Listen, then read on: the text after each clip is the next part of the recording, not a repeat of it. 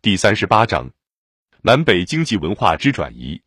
上，自唐至明之社会，唐中叶以前，中团经济文化之支撑点偏已在北方，黄河流域；唐中叶以后，中国经济文化的支撑点偏已在南方，长江流域。这样一个大转变，以安史之乱为关联。第一节，经济方面，一论漕运。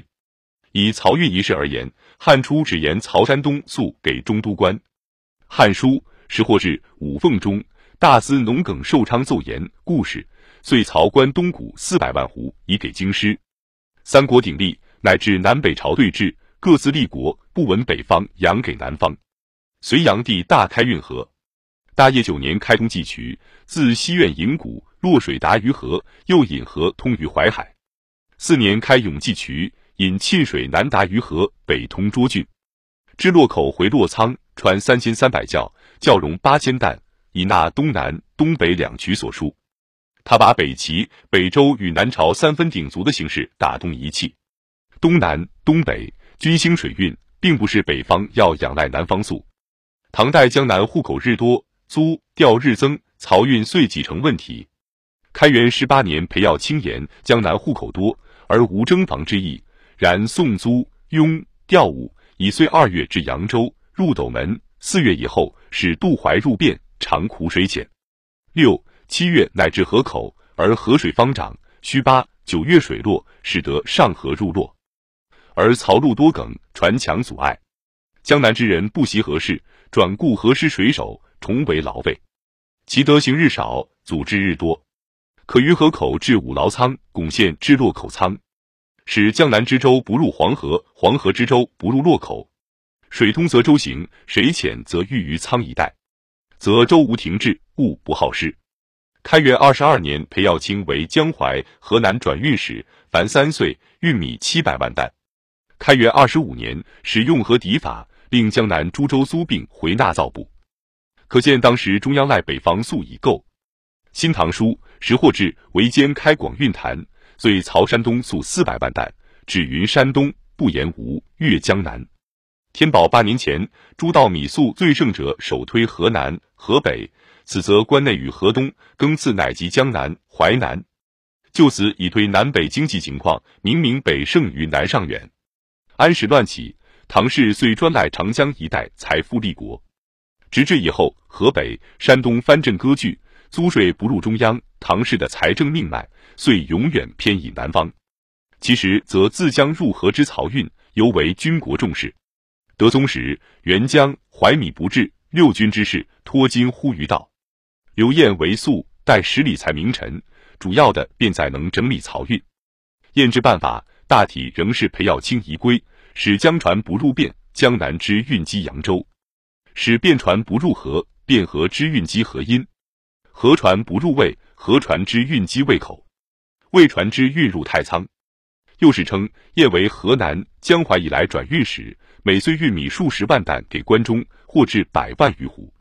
然此乃一时政治形势所致，北方经济依然可以自立，其仰赖于南方者尚不甚大。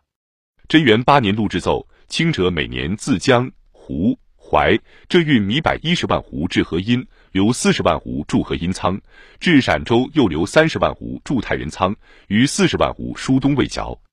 今河阴、太原仓建米犹有三百二十余万斛。京兆诸县斗米不过之前七十，江淮斗米值百五十钱，请令来年江淮只运三十万斛。文宗太和以后，岁运江淮米不过四十万斛。宣宗大中时，裴修为转运使，乃增至百二十万斛。宋都汴京，主要原因即为迁都救漕运，史进自洛迁汴，以为此。据当时定制，太平兴国六年，漕运凡有四县：一汴河米三百万担，景德中至四百五十万担，至道出至五百八十万担，大中祥浮出至七百万担，大帅以六百万担为常。输一百万担，来自江南这东西淮南京湖南北，自江入淮，自淮入汴。二黄河粟五十万担，后遂漕役减号，才运粟三十万担。嘉佑四年赵霸之以后为曹三河，输三十万担。来自陕西，自三门白坡转黄河入汴。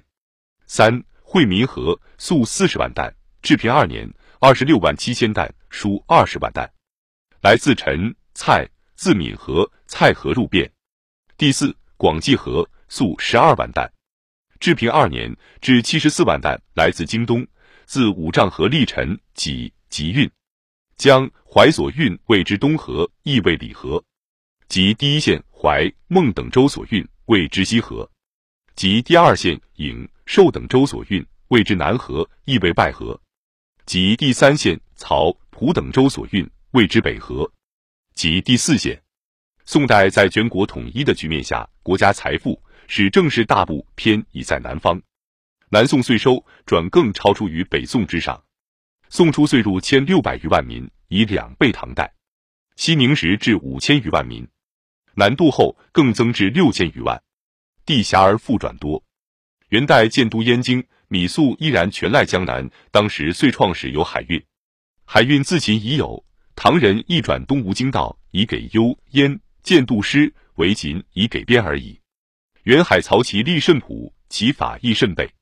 船三十只为一缸，大都船九百余只，漕米三百余万担，船户八千余户，又分其缸为三十。每缸设押官二人，正八品行船右木水手，移至扬州，先加教习。领其事者则设专官，至三品有加制，无一人。创意者朱经、张轩，本海道，自用事，父子至为宰相，弟侄生序皆大官，田园宅馆遍天下，库藏仓库相望，巨搜大伯交番仪中。成宗大德七年，封及其家资，居收其军器、船舶等。并命其海外未还商船，至一一立即没。该二人仍皆营盛大之海外贸易也。